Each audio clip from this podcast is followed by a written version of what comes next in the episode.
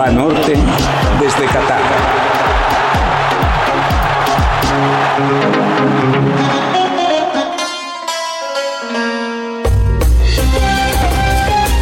Lo sé porque es una jugada clásica en la historia de los mundiales mexicanos. Trascendió hasta quienes no la vimos. Chile 62, 0 a 0 con España. México va a cobrar un tiro de esquina por la derecha. Es el minuto 90 y el marcador con empate a cero le da el pase a la siguiente ronda por primera vez en la vida. Hay una instrucción desde la banca que no llega a destino o tal vez no le hacen caso. Nacho Treyes, el técnico, pedía que no se mandara centro al área, sino que se cobrara en corto y se gastaran los últimos instantes que restaban al partido. El envío es rebotado por la defensa y sale como gacela Paco Gento con el balón en los pies. Corre 10, 20, 40 metros, 60. Acompaña la jugada por la otra banda Joaquín Peiró, el goleador español. Gento centra. La Tota Carvajal desde la portería le dice a Jauregui que deje pasar el balón. Le grita, yo lo controlo. No lo escucha.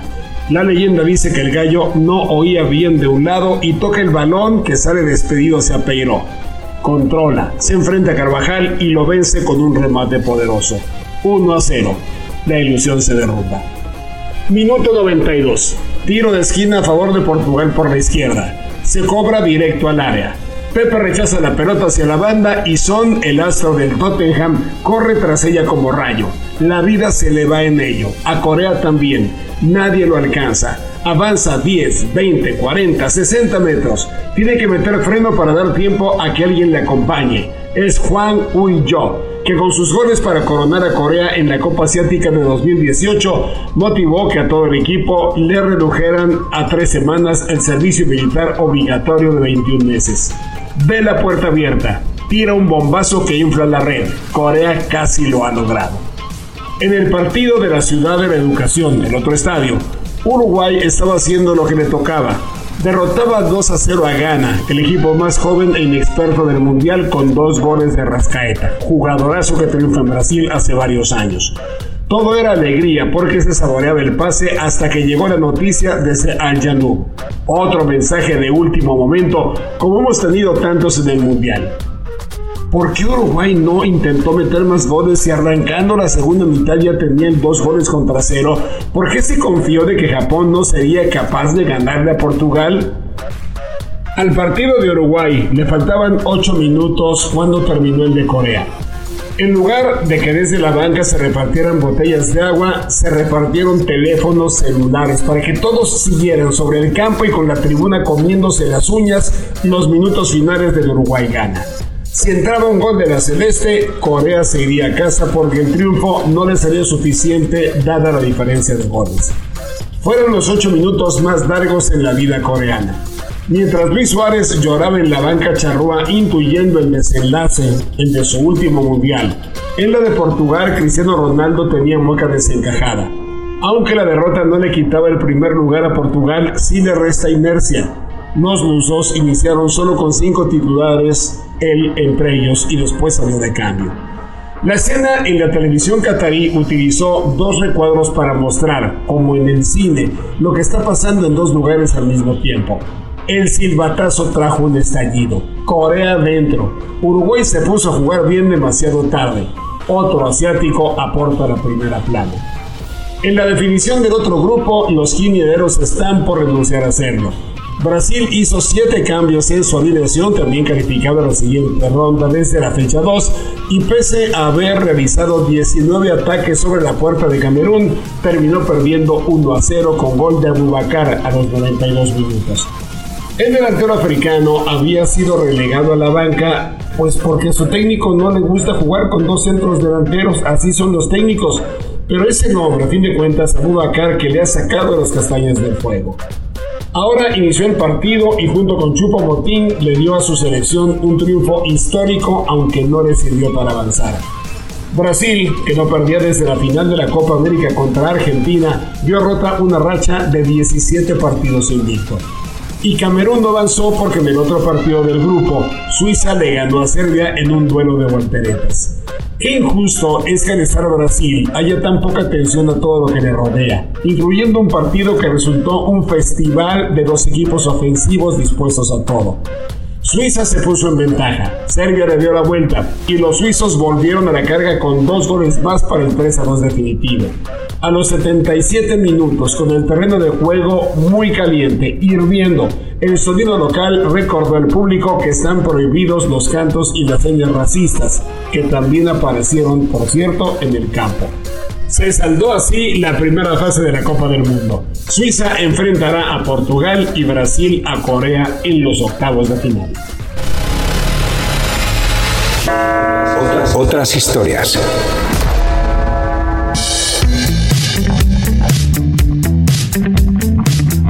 Ha habido una gran discusión sobre la situación del Mundial en Qatar, si debía o no llevarse a cabo en un país con un negro historial y un negro presente en materia de derechos humanos. Eh, pensando en ejemplos similares en la historia, va una lista que me viene de bote pronto a la mente. En 1936 se llevaron a cabo los Juegos Olímpicos en Berlín, ya con el régimen nazi como gobierno. Aún no había iniciado el genocidio, pero ya había políticas de discriminación, de persecución, de encarcelamiento a distintas minorías. Después tenemos el caso del Mundial de México 70, donde eh, un par de años antes, en la Olimpiada del 68, se dio la masacre del 2 de octubre en Tlatelolco. Aún sabiendo de esta masacre, se llevó a cabo el Mundial de México 70. El Mundial del 78 se, se, realizó en Argentina, una Argentina bajo dictadura militar, una brutal dictadura militar que generó, que produjo más de 30.000 personas desaparecidas. Incluso uh, muy cercano al Estadio Monumental, ahí donde se jugó la final, se encuentra hoy un museo, entonces el centro de detención y tortura más grande de la Argentina, la Escuela Superior Mecánica de la Armada. La Olimpiada del 80 en Moscú sufrió un boicot de más de 66 países por la invasión soviética en 1979 a Afganistán. En represalia, en la siguiente Olimpiada, en Los Ángeles 84, el bloque comunista, más de 15 países, boicotearon la Olimpiada en Los Ángeles. Ya en el siglo XXI, en 2008, las Olimpiadas en Pekín también sufrieron eh, mucha crítica por el apoyo que daba el gobierno chino al gobierno de Sudán, que entonces perpetraba un genocidio en la región de Darfur. Se le llamó incluso la Olimpiada del Genocidio. Y en los mundiales más cercanos, el caso de Rusia 2018 fue criticado ampliamente por la política que tienen y la represión que se realiza a la población LGBT y evidentemente el caso actual de Qatar, que probablemente eh, por el tiempo en que se da, donde la conciencia de derechos humanos es mucho mayor, la crítica ha sido enorme. Los detalles de la situación de los derechos humanos en Qatar serán motivo de otro ejercicio similar a este. Ya tienes en la mano tu tarjeta de crédito de Selección Nacional de Banorte. Te ofrece un montón de ventajas. Llévate, por ejemplo, la playera de la Selección Nacional utilizando tu tarjeta. Hay recompensas con artículos oficiales y experiencias inolvidables. Seis meses sin intereses en tus compras. Pídela ya, si es que no la tienes. Solicítala en tu sucursal, Banorte Móvil o banorte.com.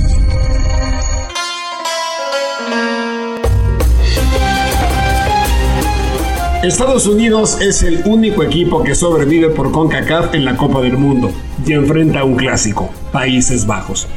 Lo hace con Luis Van Gaal en la banca en la tercera y última gestión de su vida al frente de la Naranja Mecánica. Qué brillante, pero también qué controvertido ha sido Van Gaal. Este equipo neerlandés no brilla. Le ganó a Senegal y Qatar, empató con Ecuador y la verdad es que ha quedado de ver con los nombres que se carga. Su ritmo no es intenso y Van Gaal, capaz de sentar a Rivaldo en el Barcelona cuando fue balón de oro porque decía que en su equipo no cabía un 10, cuando Rivaldo era un 10. Ahora se preocupa por un futbolista rival que necesita cuidados especiales. No lo dice, sin embargo, eso trasciende. Los jugadores de la naranja dicen que Christian Pulisic es un hombre que requiere una extrema precaución. Pulisic, por cierto, fue confirmado en las últimas horas de la jornada para ser tomado en cuenta. Una contusión pélvica que causó preguntas indiscretas en la conferencia de prensa le hizo salir del campo poco después de marcar el gol frente a Irán, que a fin de cuentas será el boleto de Estados Unidos para la siguiente ronda. El mundial está lleno de sorpresas, pero también de una lógica. Los equipos que juegan a tope como Japón, Corea y el propio Estados Unidos tienen buen futuro. La excepción ha sido Canadá porque no supo meter goles. Argentina, por otro lado, tiene una experiencia espeluznante contra Australia, su rival de hoy al empezar esta ronda de octavos de final. Es el partido tardío.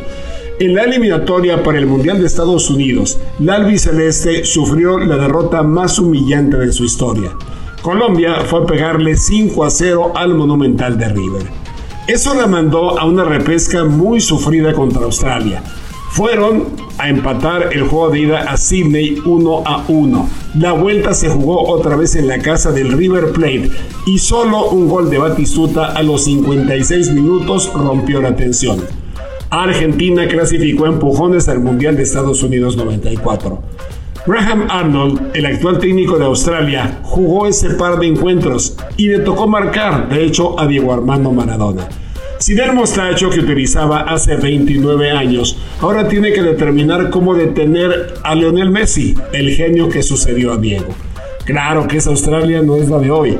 E, en 2015 pidió su cambio de confederación para crecer, porque Oceanía le ofrecía boletos para los mundiales, pero no le ofrecía retos que enfrentar no, no podía avanzar. Y en Asia sí encontró todo eso. Con dos triunfos de 1 a 0 sobre Túnez y Dinamarca, se repuso Australia de la goleada inicial ante Francia. No es favorita, pero va a dar batalla. El partido se juega a la una de la tarde. Argentina parece que retoma su carril, que retoma su nivel, después de derrotar a una Polonia que únicamente se dedicó a defender como ya lo hablamos. ¿Será que Messi y compañía pueden finalmente poner quieto a uno de los equipos cenicienta de este mundial que se está celebrando con sorpresa y media todos los días? Eso lo sabremos muy pronto. Banorte desde Qatar.